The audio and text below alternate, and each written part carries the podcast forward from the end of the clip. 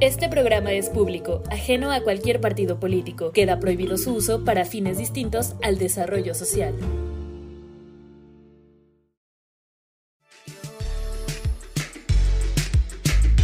Eh, eh, eh, compa, entonces, ¿qué? ¿Se va a hacer o no se va a hacer?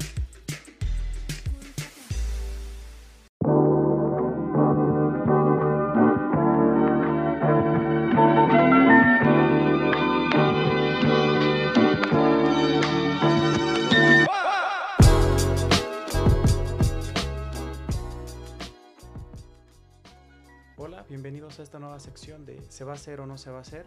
Mi nombre es Emanuel Bonilla y en esta ocasión estaremos hablando del testamento y por qué septiembre es considerado el mes del testamento. Bueno, la primera pregunta que nos hacen es ¿qué es un testamento? Primero que nada, es un instrumento jurídico, es un acto personalísimo y libre por el cual una persona capaz dispone de sus bienes y derechos y declara o cumple deberes para después de su muerte. Cuando hay testamento, los herederos pueden acceder a la parte correspondiente de su herencia a través de un juicio sucesorio testamentario. La contraparte es que cuando nuestros padres o nuestros abuelos no dejan un testamento de por medio y los bienes quedan intestados, bueno, pues para que los herederos puedan acceder a su parte correspondiente es necesario ejecutar un juicio sucesorio intestamentario. Ahora, ¿ante quién se va a celebrar el testamento? Esta última voluntad. Bueno, pues los testamentos se celebran ante el notario público. De acuerdo con el artículo 1203 del Código Civil del Estado de Querétaro, se procederá a la formación del testamento ante notario público con todas las solemnidades que se requieren para los, los testamentos públicos abiertos. Otra de las grandes preguntas que nos hacen es ¿qué se puede heredar? Bueno, en los testamentos se pueden heredar tres cosas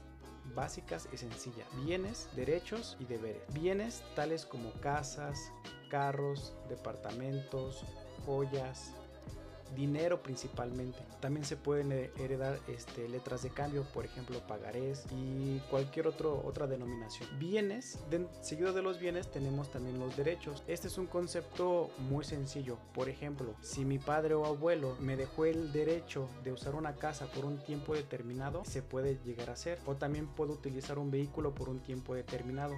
No tengo la propiedad, tengo solamente el uso entonces puedo usarlo por tiempo que este, lo hayan determinado en el testamento. Y por último están los deberes, es hacerse cargo de algo. Por ejemplo, si hay una casa que se va a heredar a mi hermano, pero por la edad que tiene, que es menor de edad, no puede hacer este un uso completo de ese bien, bueno, entonces mientras él cumple la mayoría de edad, yo tengo como deber darle su mantenimiento.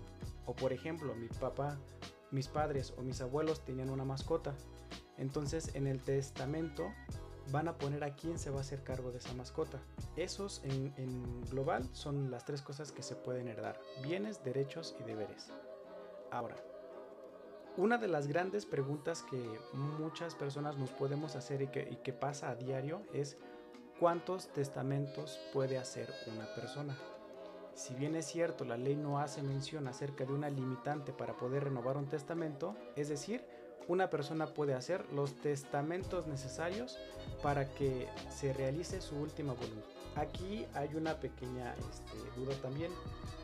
Si, mi si mis padres o mis abuelos hicieron 10 testamentos a lo largo de su vida, porque se llegaron a hacer de bienes hasta, hasta el último día, ¿cuál es el testamento válido? Bueno, como principio básico de derecho, como, es un, como el testamento lo marca, es la, se tiene que cumplir la, la última voluntad. Entonces, no importa que se hayan hecho 10 testamentos, el que se va a ejecutar o el que se va a cumplir va a ser el último. Y como dato adicional, ahora que estamos en el mes de septiembre, es por qué considera el gobierno o consideran este, el gremio notarial considerar septiembre como el mes del testamento. Bueno, pues tenemos un antecedente. Jesús Alfonso Navarrete Prida, durante su administración en la Secretaría de Gobernación, nos brinda un dato como antecedente a la pregunta antes formulada.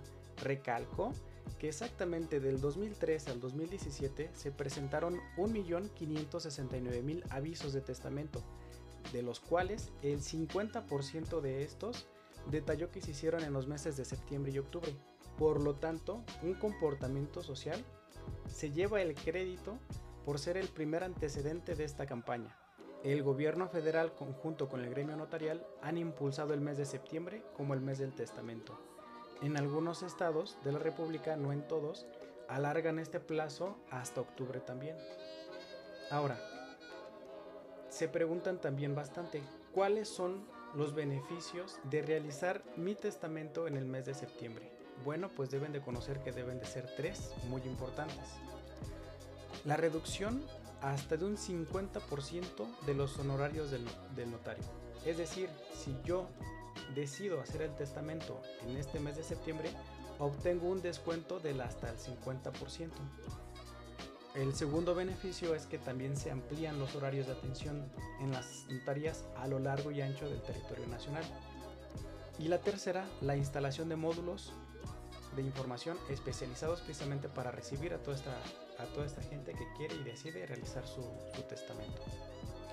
Bueno, esto fue todo. Espero este tema de información haya sido de su agrado. Gracias por haber escuchado esta sección. ¿Se va a hacer o no se va a hacer? Que sigan pasando un agradable día.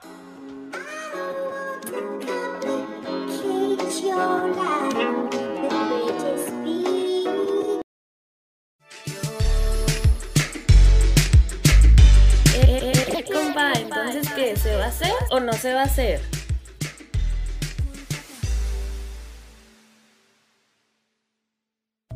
Este programa es público, ajeno a cualquier partido político. Queda prohibido su uso para fines distintos al desarrollo social.